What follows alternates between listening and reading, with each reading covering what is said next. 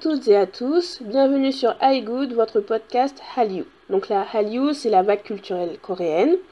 Donc ce podcast parlera de l'industrie du divertissement coréen. Je m'appelle Patra et je suis en compagnie de Jenny et de Vicky. Donc, bonjour les filles. Salut Salut Je vais vous laisser vous présenter en quelques mots. Vous nous dites euh, depuis combien de temps vous écoutez de la K-pop, quels sont vos artistes préférés et vos activités dans les fandoms. Alors, je m'appelle Jennifer, j'ai quasi 24 ans. Je connais la K-pop depuis que j'ai environ 9 ans. Et je suis la dernière d'une grande fratrie. Et ils avaient déjà un pied dans les animés, les mangas, grâce au Club Dorothée. Donc, euh, je pense que j'ai même eu des biberons euh, devant euh, 4 Size, un CIA, euh, DBZ.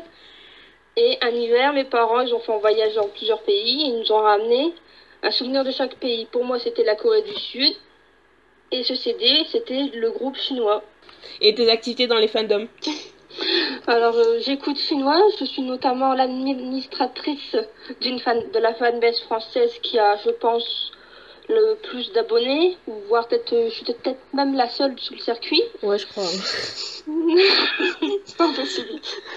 Non, mais parce que chinois, faut expliquer que chinois, c'est la première génération de, de groupes K-pop, donc il y, a, y a peu de monde en fait. Ceux qui les suivent aujourd'hui, c'est ceux, ça fait un moment qu'on- qu'ils les suivent quand même. Ils, a- ils arrivent à avoir de nouveaux fans, mais quand même, le gros de la fanbase, Ouais. quand même, c'est Ouais.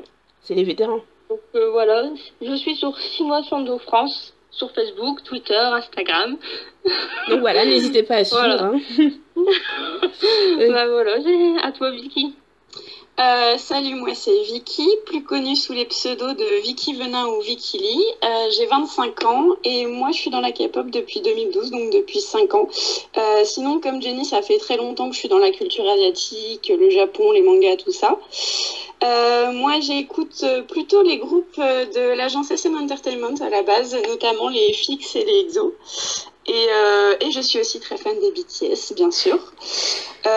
Et en activité perso, moi je suis plus de trop dans les fanbases actuellement, mais j'ai un blog perso en fait, Vicky Strash, où je fais quelques critiques euh, sur les comebacks actuels. Merci Vicky. Alors moi, je me présente aussi, c'est Patra, j'ai 30 et quelques années. J'ai euh, j'ai commencé à m'intéresser à la culture asiatique vers les années 2006, 2005-2006. J'ai commencé par les dramas taïwanais. Euh, mon drama favori, c'est le drama Mars. Et euh, le couple principal, en fait, euh, s'est séparé. Et c'est parce qu'ils se sont séparés que j'étais trop dégoûtée que j'ai commencé à m'intéresser au drama coréen. Et à ce moment-là, j'ai commencé à écouter de la musique coréenne. On m'a présenté les, euh, les Big Bang et tous les artistes. euh, enfin, on m'a- présenté pas personnellement, mais on m'a fait découvrir les euh, artistes de YG Entertainment. Donc moi, mon entrée dans la K-pop, je la marque vraiment avec les débuts des Big Bang en août, enfin été 2006. Avec tout ce qui est Wonder Girls, euh, les Son Yoshide, euh, les 4 Minutes, tout ça. Donc voilà, ça c'est mon truc. Mais ceci dit, si je dois dire que je suis fan, moi c'est vraiment que Taeyang. J'écoute les autres groupes, y a pas de souci. Et moi c'est Taeyang, c'est l'unique et l'ultime. Et j'étais tellement fan qu'au début, ben j'étais euh, j'étais sebeuse pour euh, sur son blog de fans euh, Always Taeyang pendant deux ans. C'était à Ah. fond, ouais. Pendant, ouais, j'ai fait des nuits blanches et tout à seber des trucs. Et ensuite, euh, ben, je, je me suis plus tournée sur ben, comment vivait la K-pop en France et tout, la communauté francophone. Et euh, j'ai rejoint euh, des sites pour traduire des news.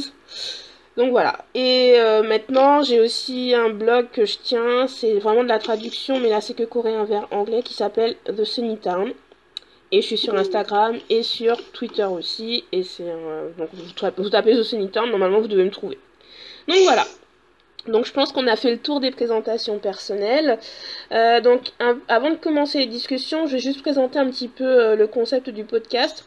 Donc déjà le nom iGood, euh, c'est la contraction de l'expression coréenne Aigu et l'adjectif good. Aigu, c'est l'expression que les Coréens emploient pour exprimer différentes émotions comme l'incrédulité, la stupéfaction, la douleur. Et en fait, c'est en fonction du ton qu'on qu'on emploie qu'on sait euh, pourquoi on le dit. Donc c'est Aigu, Aigu, Aigu. Bon, voilà. Et, euh, et en C'est un fait, peu notre.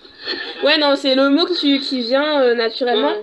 Mais euh, il faut aussi quand même préciser que c'est le mot employé généralement par les trentenaires et plus âgés. Ouais, c'est un peu vieux. Ouais, c'est. On va dire que ceux de la seconde génération, donc ceux qui, ceux qui avaient 20 ans il y a une dizaine d'années, euh, et les ados, ils disaient homo ou homona, et euh, maintenant c'est le her. Donc il y a un truc, c'est her. Donc voilà, donc. Ap- Oui. Après, que c'est c'est vrai que c'est encore utilisé, mais d'une manière plus ironique, du coup. Ouais, voilà, c'est ça. Donc c'est vraiment le côté. euh, Ouais, mais je me moque de toi en fait, mais bon voilà. Mais, mais, mais dans de toute façon, dans les dramas, ceux qui disent Aegu, c'est plus trop. euh, C'est, pas les jeunes, hein, c'est pas les jeunes personnages, hein, c'est plutôt les, les parents. Les parents, les, Les grands-parents. Voilà, c'est ça. Donc voilà, donc on s'est dit, ben voilà, ça fait typiquement coréen, donc on va l'utiliser, et puis ben ça exprime notre côté, enfin, nos. Notre stupéfaction, nos surprises, agréables, parfois désagréables aussi, euh, quand on écoute de la K-pop. Et euh, donc, on, va se concentrer sur de la K-pop et faire vraiment un épisode musical. Mais on aimerait quand même faire aussi un podcast euh, pour, spécialement pour les dramas, parce que les fans de K-pop ne sont pas forcément fans de dramas et vice-versa. Donc pour euh, les dramas, on verra après, on vous expliquera et tout, on mettra sur les réseaux sociaux. Tout d'abord, on va discuter euh, des chanteuses solo dans la K-pop, notamment avec Iori qui a fait son comeback avec son sixième album studio en début de en début d'été. Donc l'album s'appelait Black. Et il y avait deux titres phares, Black et Like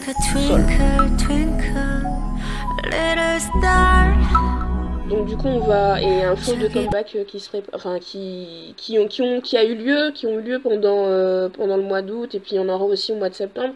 Donc voilà, on va discuter un petit peu de la place des, des chanteuses euh, solo dans la K-pop aujourd'hui et puis après on passera à un groupe qui à mon sens même si je suis pas fan mais qui est quand même le plus représentatrice le plus représentatif de la K-pop actuelle en tout cas sur la scène internationale, c'est-à-dire Ouais, les sur la scène inter, oui. c'est-à-dire les BTS. Donc ça, ça sera après. Donc on va commencer par la discussion sur euh, et sur les chanteuses de K-pop solo. Donc euh, Jenny, est-ce que tu peux nous présenter un petit peu? Vas-y. Donc euh, son nom c'est bien Lee. Mhm. Elle a commencé en 98 dans un groupe en tant que leader. Le groupe, je ne sais même pas comment on le prononce, c'est Finkel. Ouais, Finkel. Oui, c'est ça. Finkael euh, aussi. Ouais. mais, quand, mais quand tu vois le, la, fin, quand ils, quand ils mettent la phonétique en coréen, ça fait. Pinkele. Ouais, donc euh, je ne sais Bon. pas comment on le prononce. Ouais, personne ne sait. Elle avait, elle a commencé, elle avait 19 ans. Elle en a actuellement 38. Et elle est toujours dans les games, comme je, je dirais. Elle a commencé dans l'agence DSP Media. Ça se peut que vous connaissez parce que l'agence, elle a été connue notamment pour avoir Cara, SS701. Ouais, je prononce à la française. Hein. Ouais. Double S 501. Check-in, qui est maintenant chez SG. Ouais. Alors avec elle, avec Finkel, elle était celle qui avait attiré le plus de monde. C'était ni la danseuse euh, extraordinaire, Mm. ni la chanteuse euh, Principal. ouais. la plus extra dans le groupe, mais c'est celle qui avait un charisme et qui était bonne dans les émissions de variété déjà. Mm. Mais, la, mais pour moi, la raison pour laquelle elle est devenue une icône de la K-pop et qu'elle l'est toujours, c'est qu'elle continue en fait à pousser des limites par rapport déjà à son âge et le sexisme dans l'industrie, Mm. Notamment comme le vieillissement des idoles en général, euh, mais notamment euh, surtout Des des femmes, filles, ouais. Des femmes, euh, où c'est vraiment un créneau au-dessus par rapport aux hommes. Ouais, parce qu'il faut dire en fait que Iori, elle est pas. euh, euh, elle, c'est vrai, elle a vraiment joué sur le côté je suis sexy et j'assume. Mm. Voilà. Et euh, tandis que, parce que après t'as des Bang Ji-young ou. euh, comment ça s'appelle? C'est Lee Jong-yeon, je crois, ou je sais plus. Enfin, je sais plus comment elle s'appelle, mais bon, je vais. Je vais... Je vais, je vais chercher tout à l'heure, c'est pas grave. je pensais pas à elle, c'est pour ça. Mais euh, en tant que chanteuse de balade, ça passe. Mm. Mais euh, Oui. où il y a Ivy aussi, bon elle aussi elle a eu un gros scandale donc elle a eu du mal à, Ouais, à ouais. revenir sur, euh, sur, le, sur le devant de la scène. Mais en chanteuse de plus de 30 ans qui joue vraiment sur le côté sexy, euh, il y, a, il y a que Iori qui arrive à le faire encore aujourd'hui. Et elle approche de la quarantaine. Elle approche de la quarantaine. Et elle est mariée. Et elle est mariée aussi. C'est vrai. Aussi, vrai. aussi. Ah ouais, parce que. Donc, euh, en fait, en fait, ce qui, est attachant avec elle, c'est qu'elle vient du coup de la première génération où il y avait beaucoup de limites. Par exemple, ils pouvaient pas aller dans les émissions musicales s'ils avaient les cheveux teints Mm. ou des tatouages. Ils pouvaient pas rentrer dans dans l'immeuble, bah, dans le building en fait. Mm. Et je trouve ça complètement dingue comparé à, à maintenant. euh, je C'est franchement, ça, quand maintenant les couleurs de cheveux. C'était, c'était une règle qui était appliquée vraiment à que ce soit À la lettre. ouais à la lettre, mais c'était surtout que ce soit homme ou femme. obligé. Mais du coup, euh, c'est vrai que en première génération, c'est pas nécessairement les groupes, enfin les chanteurs de K-pop qui ont cherché à repousser les limites, mais tu vois, il y a la photo iconique de JYP qui circule toujours. Avec son C'est- pantalon ah oui, voilà, transparent. Oh non oui, la photo, mais si, la photo avec le pantalon, où il est Ah, euh, la- pantalon, le pantalon plastique et tout. Ouais, ouais. Donc tu te dis, le gars quand même, il cherche à repousser les limites à cette époque-là. Et puis même euh, avant euh, vraiment le lancement des de la première génération, il y avait Soteji Wa Boys. Eux aussi, bon, c'était pas aussi excentrique, mais ils se dé- quand, quand on compare avec ce qui se faisait dans les années 80 euh, au niveau vestimentaire et tout, ils Ouais. étaient complètement à l'ouest. Enfin, c'était vraiment euh, le truc. euh, Voilà. à chaque génération, il y a, il y a toujours des, des artistes qui essayent de repousser les limites. Donc sur le coup, on se dit, mais ils sont trop bizarres, ça va pas, c'est pas possible. Et puis quelques Et années puis plus ils tard, ont un on- flot de haine aussi par rapport au public général, qui est pas habitué forcément à Mm. ça et tout au début. Ouais. Par exemple, Etchoti, ils se sont fait bannir des émissions parce qu'en fait, il avait un bandana dans les cheveux, je crois que c'est Mou et June. Et lui, il avait tout le temps les cheveux colorés. Bah, je sais pas si vous le connaissez, mais ses cheveux, Ouais. euh, voilà. Euh, euh, Moon In June, c'est celui, enfin pour ceux qui viennent de rejoindre la K-pop, et peut-être qui ont entendu parler, il s'est marié avec une euh, fille des crayons de pop. Et euh, ouais, ils, viennent en d'être parents. Voilà, petite parenthèse. Il fait beaucoup de variétés. Il fait beaucoup de variétés actuellement. Ouais. Voilà. Et en fait, il s'est fait bannir de, il a fait bannir son groupe d'une émission juste parce qu'il a fait tomber le bandana qui était dans ses cheveux, qui montrait que ses cheveux ils étaient pas noirs en fait. Donc c'est pour vous dire à quel point c'était strict. Ouais, ce parce que, parce, que euh, on va dire, ouais, il y a une fois par mois, il y a une, il y a, il y a les chaînes qui, enfin, les chaînes ont leur comité pour euh, décider ben, quel, quel clip ils vont diffuser ou pas, quels artistes ils vont inviter ou pas. Et euh, chaque, euh, chaque mois, donc on a la liste des artistes, enfin des chansons qui ne peuvent pas être diffusées. Et Il y a toujours le côté, ouais, mais pourquoi cette chanson elle est pas diffusée? C'est pas grand chose. ouais, Mhm. pourquoi il y a, il faut changer un pas parce que Mm. c'est trop sexy pour les filles? Oui, c'est surtout sur les filles, parce que bon, les garçons, il Ouais, a pas bah de oui. souci, hein, on monte les abdos, euh, on, ça, on c'est ça. mime de- voilà. des, des mouvements au niveau du bassin et tout ça, ça gêne personne. Bah, c'est le principe du double standard. hein, c'est Ouais. toujours Bah, la c'est la femme coréenne, elle doit être, euh, elle doit montrer l'exemple et pour eux l'exemple c'est tel tel critère. Voilà, Ouais. c'est ça. Et donc, du coup, ben, les chanteuses solo, euh, parce que c'est quand même ça le sujet de la discussion, Oui. les chanteuses solo euh, actuellement dans la K-pop, elles ont du mal à, à se faire une place par rapport au groupe, parce que le groupe, ça a l'avantage d'avoir plusieurs membres.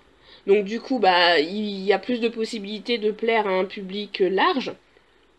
Tandis que quand toi, t'es toute seule, ça veut dire que tu dois, euh, tu dois non, seulement- non seulement te battre contre le double standard, parce qu'il faut proposer une image forte, et donc, bah, faut réfléchir, est-ce que tu vas du côté sexy, ou est-ce que tu vas du côté plus... euh, Mignon. Ouais, voilà, mignon. Et, euh, ou sinon... Les euh, Haikyo. voilà, tout à fait. Ou sinon, tu te dis où et donc il y a ça. Et puis il y a aussi ben, les chanteurs euh, il y a les, les groupes eux-mêmes qui ont leurs membres qui font des activités solo. Donc euh, voilà, ça il y a deux trucs en fait chez les chanteuses solo. Et comme Ioli, elle est vraiment l'exemple, à la base elle était dans un groupe, une fois que le groupe est le groupe euh, a fini enfin s'est séparé, elle a commencé sa carrière solo tandis que maintenant on a les groupes ils sont toujours en activité mais les certains ont droit à, une- à des activités solo à côté ou en tout cas en Parce que période les agences savent très bien que si il aurait été débuté tout seul au tout début, il aurait pas autant fonctionné qu'avec un groupe. Et en fait, il profite de la fanbase du groupe, en fait, tout simplement, Mhm. déjà. Oui, oui, parce que c'est vrai que bah, il y a une époque où effectivement on attendait que le groupe soit terminé pour lancer les solos, alors que maintenant on essaye de Mm. jouer beaucoup sur les deux tableaux parce que au final la, profi- la, la hum, popularité de l'un profite toujours à l'autre. Tant que le groupe est en activité, on peut pas oublier la chanteuse solo, donc Bah, les deux sont le toujours seul- liés. Le seul groupe de la première génération qui a réussi à faire ça, qui a réussi à rester en groupe et partir en solo en même temps, c'est chinois. Donc, Mm. ça veut-. Et ce sont des hommes. En, chez les- ouais. chez les- bah oui, non, mais c'est Ils ont vrai. réussi à faire ça quand ils sont partis de la SM Entertainment parce que SM Entertainment ne voulait pas renouveler les- le contrat de groupe et seulement prendre quelques membres à Bah, l'époque. il, voulait, il voulait récupérer ceux qui pouvaient euh, promouvoir en solo, en fait. Ah, Non, pas vraiment, parce qu'en fait, il y avait que Don Juan qui avait pas été, euh, qui avait pas reçu. Ah ouais, ils avaient fait le tri carrément. Voilà. Alors que Don Juan, je sais pas, mais entre, euh, j'aime tous les membres du groupe, mais Mhm. Don Juan, c'est quand même l'un des chanteurs principaux. C'est bizarre. hein. Et euh, je sais pas, moi, dans les comédies musicales, tout ça, il, maintenant il déchire, alors euh, bon, bref. bref. bref. Ouais, bon bref. Alors du coup, mais du coup donc, donc là c'était au, au niveau première génération. Dans, euh, dans la deuxième génération, donc on était plus dans le côté, même si vous êtes dans le groupe, donc on profite de la fanbase, on vous lance aussi en solo. Pour certains, euh, être dans un groupe, et ben ça les enferme. Mais leur permettre de faire des activités solo, d'un côté, ça leur permet aussi de, de faire autre chose. Et donc du coup, ben ils sont plus Surtout, surtout que quand le groupe ne fonctionne pas non plus. Oui, aussi. Du coup, c'était euh, les Super Juniors qui, à la base, devaient pas être un groupe fixe, mais un groupe tournant, Mhm. un peu comme les Af- After School, les choses comme ça. Et euh, Kyun a été le dernier à rejoindre le groupe, sauf qu'en fait, lui, son rêve, c'était de devenir chanteur solo de balade. Et du coup, il est resté un petit peu euh, prisonnier du groupe pendant des années avant de pouvoir faire son propre solo, effectivement. Mais euh, il a continué de le dire de, pendant très longtemps dans les interviews que pour lui, le groupe, bah, c'était bien, mais euh, son objectif ne changeait pas, quoi. Et euh, je, pense qu'il y a pas mal de, de gens qui sont comme ça, du coup. On peut donner l'exemple de Yuna et 3 minutes. Alors en fait, Yuna, en fait, Yuna, du coup, ça a toujours été vraiment la plus populaire du groupe. Elle Voilà. avait cette image sexy. Dans les émissions, elle avait ce côté mignon qui plaît bien aux Coréens, que, comme quand elle parle comme un bébé, des choses comme ça. Et euh, bah, du coup, elle a eu une carrière solo euh, euh, assez, assez facilement, alors que effectivement, les meilleures chanteuses du groupe euh, n'en avaient pas à ce moment-là. Euh, donc voilà. Et euh, en fait, euh, ça en est arrivé à un point où elle était beaucoup plus populaire que son groupe et où on appelait les 4 minutes le groupe de Yuna, en Ouais. fait. ouais, c'est Ouais. vrai. Et d'ailleurs, là, elle a sorti. aussi euh, Six Stars comme ça au début. Ah, ouais, mais Yolene, elle a mis vachement de temps à avoir euh, son, son sa solo. propre carrière. C'est juste Voilà. que c'est elle qui a fait toutes les lignes, en fait, dans les chansons de, des films. Sur ces, la, franchement, la seule euh, de la deuxième génération, la seule chanteuse solo euh, qui franchement s'en sort, c'est IU. Et Taeyeon. Ouais, Ouais, ouais, mais Taeyeon, elle, elle, elle sort des Sonyoshide. Ok, Ouais. je veux bien, elle a de grandes capacités vocales et tout ce que tu veux, mais elle, sort, elle a quand même commencé par, avec Sonyoshide, Mhm. tandis que IU, elle s'est vraiment faite toute seule. Et IU, Mhm. pour réussir, à la base, elle était partie sur un registre balade, parce qu'elle a commencé jeune, hein. Je crois qu'elle avait 15 ans, quoi, un truc comme ça. Ça n'a pas pris. Parce que ce qu'elle chantait, c'était trop mature par rapport à son. À son âge. Ouais, à son âge. Et, quand tu vois, et, ça, et donc ça fait bizarre, tu vois un enfant, enfin quelqu'un qui chante euh, des chansons aussi tristes et tout, et c'est fort. Et euh, ensuite, on lui a fait, euh, on lui a relooké et tout, donc on lui a mis une image vraiment euh, mignonne, cute et compagnie.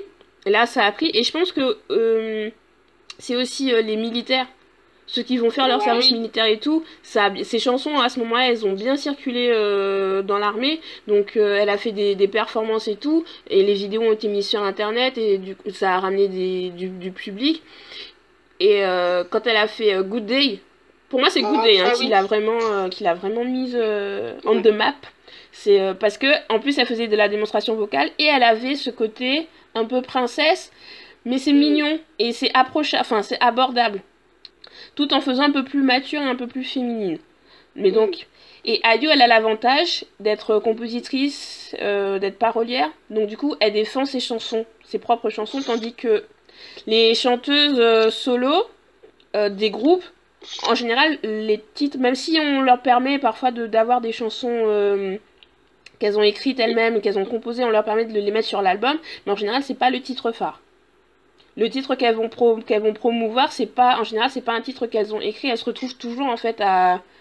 Mais ça, après, c'est en train Oh, de changer. hein. Ça, c'est en train de changer. Puisqu'on parle des filles, euh, c'est les Pristines qui ont débuté actuellement et elles sont énormément investies sur, euh, sur le deuxième mini qui vient de sortir. Et euh, c'est assez nouveau parce que ça fait quand même quelques années que les garçons s'investissent de plus en plus. Mais bon, sexisme ambiant toujours. Euh, les agences ont mis vachement plus de temps à accorder du crédit aux, aux femmes dans ce milieu et à leur permettre de proposer leurs compositions et leurs textes. Mais sinon, c'est pas à dire que les, euh, que les agences ne cherchent pas à lancer des chanteuses solo, parce que il y a eu euh, Park Boram, elle avait fait euh, Superstar K, je crois que c'était la deuxième édition, et euh, elle, a, elle a fait ses débuts en 2014 ou en 2015. Mais elle, pareil, elle a vraiment, enfin, son agence en tout cas, a joué à fond sur l'évolution. euh, je passe de la petite adolescente toute mignonne, toute, euh, toute en rondeur, et pour euh, la transition vers le visa- le l'image de la jeune femme bien dans sa peau, bien dans sa tête. Voilà. Et mais, mais même ses chansons, c'était ça. C'était oh, je suis devenue plus belle et Venant, tout. venant de sur, Su- Superstar que K aussi, il y a eu euh, Jang Jae-in, Mhm. mais elle était déjà beaucoup plus âgée, du coup ça rentrait pas vraiment dans le style K-pop, et puis elle a sorti beaucoup d'OST. Elle est même chez Mystique, je pense, maintenant. Oui, je crois. Elle est chez Mystique. Mais le, euh, elle, elle a plus un côté indé du coup. Vu Voilà. que- vu qu'elle est chez. euh, Il y a, il y a Jamin aussi, du coup, à la SM, qui, qui peine à, du coup, à imposer et qui fait aussi pas mal d'OST et de choses comme ça. Ouais, donc du coup, voilà, les chanteuses solo euh, sans soutien de groupe, et ben. Même si elles, sont elles ont du talent, ben, du coup, on leur fait faire des bandes originales. Ce qui en soi. euh, Bah, et Oh Yoonji aussi, qui était dans Kara, mais dès que Kara a disbandé, elle a... Elle a fait son. so- Oui, elle a euh, solo c'est quand ça se sépare. Non, attends, Voilà. excuse-moi, je Et précise. puis, Disbander, c'est disbander, c'est se séparer. Parce que, voilà. Précisons. Oui, vas-y, Et continue. euh, en gros, euh, elle a fait aussi, euh, elle, a été, euh, elle a participé à une chanson du nouveau groupe de DSP. Ouais, mais. Ah, ah oui, les cards. Hum, hum, Voilà. effectivement. Effectivement. Mais en solo non plus, elle marche pas. Alors que, alors que Mais, dans euh, le ouais. elle avait eu une popularité. Parce qu'en plus, bah déjà c'était compliqué l'histoire hein, entre Kara et, ou- et elle, tout ça. Bon, bref, Oui, les parce qu'en fait, elle a été rajoutée euh, au Youngji, elle a été rajoutée au groupe dans les dernières années de, de carrière du groupe euh, grâce à un survival en fait. voilà. Et Un survival, excuse-moi. Un survival, c'est une émission, enfin, c'est une compétition organisée entre les. euh, Les- qu'une agence organise pour sélectionner ses prochains chanteurs. Donc, c'est voilà. poulain. Voilà. Donc on Et, réunit euh, tous les trainees de l'agence, tous euh, les apprentis chanteurs euh, qui sont en formation, et on les met, on leur donne plusieurs missions à- et on évalue en fait s'ils sont prêts ou pas à débuter. Donc voilà. On Après, ils, film. diff- ils diffusent ça sous forme d'émission de télé-réalité après. Voilà. Et donc elle avait gagné. Et en fait, elle avait aussi participé à une émission, là, mais je sais plus le nom, c'est avec Bum et tout ça, Roommate, un truc Ah, ouais, ouais, ça. Ah si, oui, elle a fait roommate. Et du coup, elle, elle, elle avait gagné vraiment une, une petite popularité à ce moment-là, mais l'agence n'a pro- pas profité pour la lancer du coup en solo, alors que le groupe il partait déjà en cacahuète, quoi. Ouais. Donc finalement, et puis les filles en plus, elles se sont pris plein de remarques parce qu'en gros, elles ont pas renouvelé avec euh, DSP. Mais DSP, quoi, c'est parce que Non mais DSP, voilà, c'est DSP, pas. tous ces groupes, ils ont été bons au début, Mhm. ils sont hyper bons au début à gérer leur groupe. Mais après, c'est ils font de la vraie merde, un peu comme les 10. Non, mais c'est vrai. Ouais, non, mais Oui, c'est oui, vrai, oui. c'est vrai. Il y a Ils beaucoup ont- de petites agences, enfin moyennes agences comme ça. Qui... Ils ont eu, ils ont eu Chucky's qui est maintenant chez YG. Euh, ils étaient hyper populaires à leur époque de la première génération. Ils ont eu euh, Double S 501 là, avec euh, les deux Kim, donc euh, j'arrive même plus à prononcer leur prénom. Ils ont, ils ont été populaires aussi. eux. Oui, Oui, non, ah mais bah oui, oui, oui, oui, on est, oui. non, mais on est d'accord, DSP Media, c'est l'agence, on comprend pas pourquoi. Ils ont les. DSP Media, c'est aussi les Rainbow. Oh, bah, les pauvres. Ah oui. Alors, elle. pff, Ouais, voilà, c'est. ah, tu- dis DSP Media, après tu fais. Parce que c'est Non, vraiment mais la, DSP, ce qui est, ce qui est dramatique, c'est que c'était quand même une des plus grosses agences de, de Corée du Sud et maintenant, elle, Bah elle oui. joue en deuxième division, quoi. Bah oui, non, mais c'est vrai. Hein. Parce euh, Ils savent promouvoir le groupe euh, les deux premières années, et puis après, euh, voilà. RIP Card, ça va durer deux ans et puis. Je leur souhaite pas. hein, Ouais, on mais- leur souhaite pas, mais bon, voilà. Je vais parler d'après. ouais. Mais euh, en plus, ça me dégoûte, quoi. À chaque fois, c'est quand c'est pas à cause de l'artiste, euh, franchement, c'est chiant, quoi, qu'une agence ne... comme ça, en plus. Je veux dire, euh, elle est dans le game depuis combien de temps, quoi? C'est comme Pledis, qu'est-ce qu'ils nous ont Oh, foutu? C'est Casterful. Mais on sait pas, on sait pas. Les chanteuses solo euh, en K-pop, c'est dif- enfin, c'est difficile pour elles de- d'exister parce que ben justement il y a le double standard, donc il faut faire le choix entre forcément avoir une image hyper sexualisée ou avoir une image très euh, très sage. Et du coup, on se retrouve à chanter des balades tout le temps. On peut parler de Boa très rapidement du coup, parce qu'on n'a pas du tout, du tout évoqué Boa. Ah ouais, c'est vrai, Boa. Oh là là, comment on a fait pour oublier Boa, Boa elle a été envoyée au Japon. C'est Ouais, mais ouais, tu c'est- rigoles, elle a fait un comeback en Corée euh, cet été. Hein. ouais, mais Ouais, mais c'était j'ai pas. pas. Ah bah moi j'ai beaucoup aimé justement parce que j'aime pas toujours ce que fait Boa mais là j'ai beaucoup aimé. Et Boa oui c'est quelqu'un bah, qui a une image assez subtile parce qu'elle est capable de jouer effectivement sur le sexy mais euh, c'est pas aussi euh, aussi flamboyant que Lee Yoli parce qu'elle a une personnalité un petit peu plus mesurée on va dire que Lee Yoli. Et euh, elle joue un peu sur le sexy mais elle fait aussi des balades. Honnêtement elle est assez polyvalente en fait Boa. Et puis elle est, elle est reconnue pour être aussi bonne chanteuse que danseuse aussi Mm. Boa. Ouais, Boa, pas Lio, oui. Non, non, mais parce que voilà, Bon, on l'oublie parce que bah, personnellement, je l'ai découverte elle est- en pensant que c'était une chanteuse japonaise. Donc, euh, oui Ouais, c'est vrai. La Goa, c'est aussi celle voilà, qui a ouvert vraiment. euh, La- celle la- qui a ouvert la K-pop euh, en- au Japon. Avec euh, TVXQ. Ouais. CVSQ. Vous voulez ajouter quelque chose sur les chanteuses solo? Donc on aimerait en voir plus en fait. Euh, pourquoi, pourquoi Bah ouais. non? Parce que. En plus, ce qui est bien avec Léonie, c'est que elle a pas fait les choses à moitié. C'est que dès qu'elle est partie en solo, elle a lancé le truc et c'était une bombe quoi. Mm. C'était en 2003, c'était 10 minutes. Ah ben tiens, aussi en parlant d'une bombe, euh, dès qu'elle a- s'est émancipée, c'est Sunmi qui est revenue avec un super comeback là. Sunmi, donc qui faisait partie des Wonder Girls, qui a quitté les Wonder Girls et qui est retournée chez les Wonder Girls euh, euh, pour euh, la, la deuxième partie de leur carrière euh, en, forme, en format bande. Mm. Et, euh, et du coup, Sunmi, elle a été lancée en quoi? 2013, je crois. Et en fait, son premier titre a été un même. C'était c'était 24, euh, c'était quoi? 24 heures? Ouais, ouais. 24 Moon, un truc comme ça. Non, non, ouais, 24 ouais. heures, c'est ça, 24 heures. Voilà. Et euh, en fait, la danse a été beaucoup parodiée, en fait. Donc, euh, donc dès le début, on a beaucoup parlé d'elle.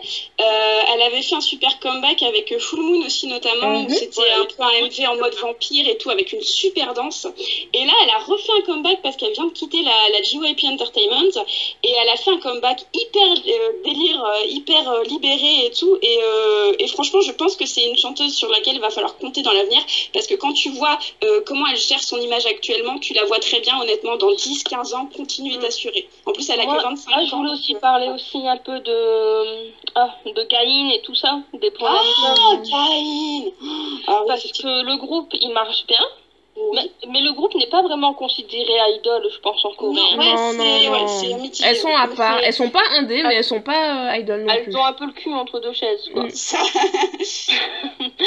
Et Gaïn quand elle sort des solos, euh, ça marche plutôt euh, vachement bien hein, quand même. hein. Ouais, ça c'était super bien du coup. Ouais, franchement, parce qu'en fait, elle aussi, elle est très bonne danseuse en plus d'être très bonne Mm. chanteuse. Donc c'est vrai que. Et puis euh, aussi, elle, elle, euh, elle gère vachement bien son image sexy. Elle assume totalement. Voilà. Ben, un peu comme Liori en fait. Mm. Voilà.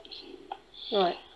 Donc c'est possible, mais euh, c'est c'est compliqué d'avoir des chanteuses solo qui arrivent à s'imposer. Sur la durée. Ouais, sur la durée, sur la durée, c'est sûr. On va passer au deuxième sujet, donc c'était le phénomène BTS. Ah, BTS, les Bangtan. Donc je vais laisser euh, Vicky en- nous présenter un petit peu euh, ce groupe. Donc, euh, parlons de BTS. Donc, ils sont plus connus en Corée sous le nom complet de Bangtan Sonyeondan, qu'on traduit généralement par Bulletproof Boy Scout à l'international. En français, ça donne les Boy Scouts par balle, donc c'est un peu moche. Euh, ils ont été lancés en 2013 par la Big Hit Entertainment, précisément le 13 juin, avec le titre No More Dream, extrait du single Too Cool for School. Euh, le groupe est composé des trois rappeurs que sont Rap Monster, le leader né en 94, J-Hope de 94 aussi, euh, Suga de 93, ainsi que de quatre chanteurs, Jin de 92, qui est plus âgé du groupe, euh, Jimmy Navy de 95, et enfin le petit dernier Jungkook né en 97. Donc ils sont au total 7 membres et euh, leurs fans se font appeler les ARMY. Euh, à ce jour, ils ont sorti 4 full albums et 5 mini-albums. Euh, leur dernière promotion en Corée s'étale en fait de fin 2016 à début 2017 avec l'album Wings et son repackage Never Walk Alone. Wings euh, qui donc était porté par le MV de Blue Sweat and Tears qui a beaucoup beaucoup beaucoup fait remarquer le groupe. Et euh, le repackage n'est pas en reste parce que les clips de Spring Day et Not Today euh, ont à ce moment-là pulvérisé les records de vues sur YouTube. Ok, ben merci beaucoup, voilà. Merci de la présentation. Ouais, c'était clair, voilà, c'était précis. Bah, clair et net. Euh, donc ouais, donc moi je vais pas, je vais, je vais pas mentir, euh, Bangtan, j'ai j'ai écouté au début pour savoir ce que c'était. Quand ils sont sortis, euh, donc non mais j'ai écouté. Mais bon, comme j'ai dit, moi c'était Young, mon truc, c'est l'unique, c'est l'ultime. Euh, et en plus, ce qui m'agaçait au début, c'était la comparaison à chaque fois avec Big Bang.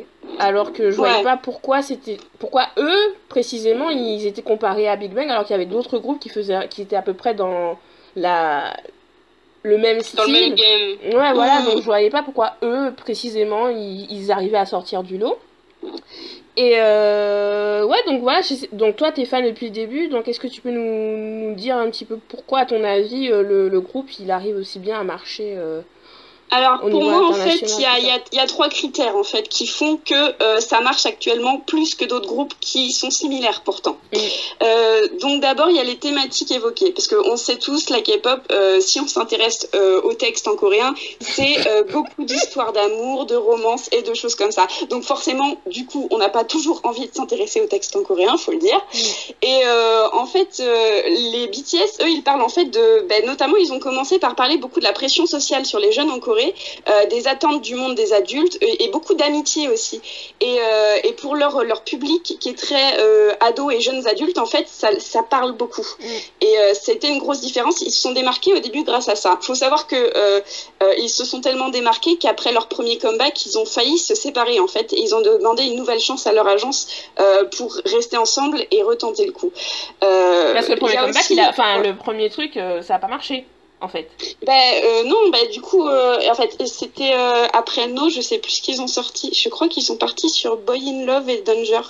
Et du coup, c'est des choses qui parlaient un peu plus au public coréen que que ce qu'ils avaient fait avant. Donc en fait, grosso modo, ils ont fini par trouver l'équilibre entre euh, vouloir euh, parler de leurs idées, de leurs textes et s'adapter euh, au monde de la K-pop idol en fait. Ils ont réussi à faire un, un compromis entre les deux pour arriver à accrocher le public coréen. Euh, mais il faut savoir que le public inter, à ce moment-là, il accrochait déjà. Euh, parce que déjà, les, les, membres se posaient en, en auteur et un, peu, et un peu en producteur déjà. Et euh, c'était pas non plus si nouveau dans la K-pop. En réalité, ils sont arrivés dans une période assez prolifique à ce niveau-là. Mais en fait, dans un milieu euh, comme la K-pop où le rap est plutôt secondaire et les, rap les rappeurs écrivent pas tous, voir tr- trois rappeurs comme ça, très impliqués par tous les textes, a donné une sacrée cré- crédibilité au groupe à l'inter, en fait. Ouais, ouais, parce que chez, enfin, dans le public international, euh, on est très porté sur l'image de l'artiste, artiste C'est ça. parce que tu arrives à écrire Voilà. toi-même et à produire toi-même ce que tu fais. C'est ça. Le côté interprète, Et euh, voilà. Et c'est- comme ils ont commencé ça en fait dès qu'ils ont débuté, c'est vrai que tout de suite ça leur a donné une crédibilité au niveau de l'international. Et après pour moi le- la troisième chose qui a vraiment fait la différence, c'est euh, c'est euh, le timing, c'est-à-dire que euh, Big Bang a essayé de percer déjà l'international avec un album traduit en anglais, mais en fait ils ont essayé ça un petit peu trop tôt. Et les BTS, faut savoir comme ils ont débuté en 2013, c'était juste après euh, le buzz de Psy à l'international en 2012 et c'est un moment en fait où on a commencé à dire bah la K-pop c'est ça, on a vu les reportages ple- pleuvoir, expliquer ce que c'était la Corée du Sud, tatata. Il y a eu un gros focus et ce qui fait que quand BTS est arrivé avec euh, ces chansons qui parlaient de, de la pression sur la jeunesse, avec euh, des, des rappeurs qui étaient là, qui écrivaient leurs propres textes, ben en fait le- au niveau de l'inter on était prêt à les recevoir en fait. C'est ça qui a fait la différence par rapport à Big Bang. L'international était prêt à les recevoir en Ouais. fait. Ouais, ouais, parce que il y a, enfin, ça fait un moment. hein, de- en fait, depuis euh, la première génération, ils essayent, l'industrie K-pop essaye de se lancer à C'est même pas l'international en fait. qui- Ce qui les intéresse, c'est percer aux États-Unis. C'est ça. Déjà, la première génération, fallait percer euh, le marché Japon. chinois Ouais, chinois. Ouais. et chinois. ensuite le Japon. Mm. Donc, euh, en fait, ils font au fur et à mesure, quoi. Mais après, c'est vrai qu'avec l'hégémonie culturelle des États-Unis, on sait que si on atteint les États-Unis, ben on atteint un peu le reste du monde en fait. Voilà, et puis, mais malheureusement aussi, le problème avec les États-Unis, c'est que pour eux, faire écouter quelque chose d'autre qu'en anglais, c'est dur. Bah, c'est vrai, ils sont vraiment hyper centrés sur ça, quoi. C'est ça. Et le problème, c'est qu'à chaque fois que les, euh, que les agences en fait veulent se calquer sur le marché américain, ben, ce qu'ils proposent, c'est quelque chose que les, les États-Unis produisent déjà eux-mêmes. Donc ils n'ont pas besoin Voilà. d'avoir des artistes étrangers qui font la même chose. Et de toute façon, euh, Psy, en- il a été pris Non, pas pour psy, une grosse sai, blague, sai, sai, hein. sai, Ouais. sai. Ah bon Non, j'ai dit pas psy, sai. Ouais, Sai. dansez-vous. Donc il a été pris plus pour une grosse blague Ouais. que pour un artiste. Alors que je pense que ça a été super dur pour lui parce que ça avait toujours Oui. été un, un rappeur qui écrivait vraiment ses textes et tout ça. Et dès qu'il fait un truc un peu fun, il voit que ça marche à l'étranger, alors que bah, je veux dire, il, il a fait beaucoup d'autres choses et pas puis surtout, en en fait, c'est en Corée, il était déjà hyper connu C'est ça. parce que en plus, il avait eu un scandale et il avait dû refaire son service militaire. Oui, il avait quand même réussi à ressortir des albums avec euh, avec un bon nombre de ventes. Mm. Et le problème qu'il y a eu, c'est que en fait, avec euh, cette chanson là, on- il a été pris à l'étranger pour un franchement. Un guignol. Pour un bouffon. un guignol, dire. euh, le stéréotype euh, parfait euh, de l'asiatique. Pour revenir euh, sur les, B- les BTS, et euh, ben, du coup, est-ce que, ben, pour toi, euh, de- avec ton, ana- ton analyse, euh, est-ce qu'ils vont, enfin, est-ce qu'ils vont marquer la troisième génération? Parce que il y a quand même la question, enfin, là on est dans la troisième génération, ça y est, elle est bien lancée, elle est présente, elle est là. Est-ce Tu que pourrais peut-être faire le point sur les qui, qui a marqué les, pre- les deux Ouais, alors donc première génération, on va dire c'est 95, début au début des années 2000, donc c'est tout ce qui était les H.O.T, les euh, chinois évidemment. Euh, au niveau des filles, c'était les SES et Mhm, euh, les Finkel Finkel. et les Finkel. Euh, ensuite, euh, au niveau de la deuxième génération, DBSK. Parce que DBSK, il est entre la première et la oui deuxième. voilà, eux ils ont fait la transition en fait, ils ont aidé à, Ouais. à lancer la seconde génération, les Suju, super, ouais, les Mm. super juniors aussi. Ensuite, vraiment tout ce qui est Big Bang, Wonder Girls, Sonyoshide, Girls' Generation, les euh, 4 minutes, 2PM. 2PM, Oui. 2, ouais, 2PM aussi. Et sur la fin de la deuxième génération, je mettrais plus tout ce qui euh, Sista. Shiny, tout ça aussi. Ouais. Les Miss A, ouais, tu les comptes du coup dans la, ouais, la troisième. Ouais, moi je, la mets, je les mets plus dans la transition vers la troisième génération. Et Ah, pour moi, la, point 5 en fait. Ouais. Shiny, je les mets dans la deuxième génération vers la fin. Et Exo, pour moi, c'est vraiment au mo- le moment où tu te dis, voilà, il y a, ils ont pas. euh, Enfin, pour moi, c'est ça, c'est que ils, étaient- ils, étaient Bah, sur, ils étaient vraiment au tournant. Mm. Et une fois Et- que les Exos sont là, FX, du coup, FX, tu le comptes plus dans la troisième non, génération dans la deuxième. Mais FX, c'est avant Exo. Bah oui, c'est juste avant Exo, mais c'est après Shiny, du coup. Bah, son point 5 aussi. Non, mais attends, non, mais alors attends, attends, attends, attends. FX, Shiny, pour moi, c'est deuxième génération. Peut-être sur la fin, mais c'est deuxième génération. Ouais, parce que c'est fin de chez fin, les FX. hein. Et EXO, EXO, ils ont commencé en 2012, c'est ça non 12. Oui, 2012, 2012, 2013. Ils ont commencé à, je crois qu'ils ont commencé à montrer des teasers fin 2011 en fait. Ouais, voilà, Ah, donc. teaser. les millions de teasers. Ouais, voilà, donc c'est, donc c'est 2012, donc ouais, pour moi, c'est ça. hein. Eux, pour moi, c'est eux qui, qui sont à l'impulsion de la troisième génération. Mm. Parce qu'ils débutaient, donc voilà, ils sont, ils sont pas, c'est pas, c'était pas eux qui étaient sur le devant de la scène et qui menaient la K-pop et tout. Mais euh, à partir de 2013, ouais, troisième génération. Bah, du coup, oui, les BTS sont totalement troisième génération. Et tu me demandais du coup si je pensais qu'ils allaient marquer la troisième génération. Est-ce que dans, Euh, dans, dans 10 ans, on va dire, ouais, c'est les BTS, euh, c'est eux qui étaient représentatifs, représentatifs, voilà, j'ai du mal avec ce mot, représentatifs de la troisième génération. Alors je pense au- autant au niveau des filles, pour l'instant honnêtement je suis encore un peu mitigée de qui va rester ou non. Autant pour, euh, pour la troisième génération, effectivement, euh, EXO et BTS, pour moi, euh, ça sera cité, oui, euh, dans 10 ans clairement. Euh, notamment les BTS seront les premiers à avoir marqué l'Inter à ce point-là. Et je pense que la Corée ne pourra pas oublier euh, que BTS est allé prendre son award sur une scène américaine et ce genre de choses. Je pense pas que ça sortira des mémoires. Mais il y, un truc quand même qu'il faut dire, parce qu'à chaque fois on dit, ouais, ils ont réussi, euh, les Army ont battu euh, les fans de Bieber et compagnie. Est-ce qu'on peut quand même préciser qu'il y a forcément des fandoms des autres artistes coréens qui ont Ah oui, voté alors ça, aussi faut le préciser aussi. Voilà, Euh. BTS permet de cristalliser beaucoup la K-pop sphère dans son entier, c'est-à-dire que euh, BTS, euh, comme, à- comme BTS arrive souvent dans, dans, les, dans les premiers groupes, euh, les autres fandoms de groupes moins connus à l'inter ont tendance à se rallier derrière eux pour faire une espèce de poussée et pousser, on va dire, le meilleur candidat K-pop sur le devant de la scène, entre guillemets. Ouais, non, c'est ça, mais c'est tout à fait ça. hein. Donc, certes, quand on voit un groupe gagner, enfin, quand on les voit gagner, on se dit, ouais, c'est leurs fans qui ont un, un fort Mais pouvoir ouais. d'influence. N'oublions pas qu'il y a toutes les autres fandoms, les autres fanbases en derrière. leurs fans, euh, parce que parfois elles sont agaçantes, hein, c'est vrai, hein, dans les commentaires elles sont partout, Alors, les le- vidéos, mais, mais, mais en même temps, c'est ce qui aide le groupe en même temps à, à se faire connaître, donc euh, c'est... Le truc, c'est que BTS, en fait, a eu une énorme poussée internationale euh, et a eu, enfin, on le sait tous qu'on est beaucoup à rentrer dans la K-pop euh, autour de l'adolescence, en fait, ou au début de notre vie d'adulte. Et du coup, bah, il y a beaucoup de gens qui, après 2012, sont rentrés dans la K-pop en étant adolescents. Et ce qui fait que la fanbase de BTS est très, très jeune par rapport à certaines fanbases actuellement.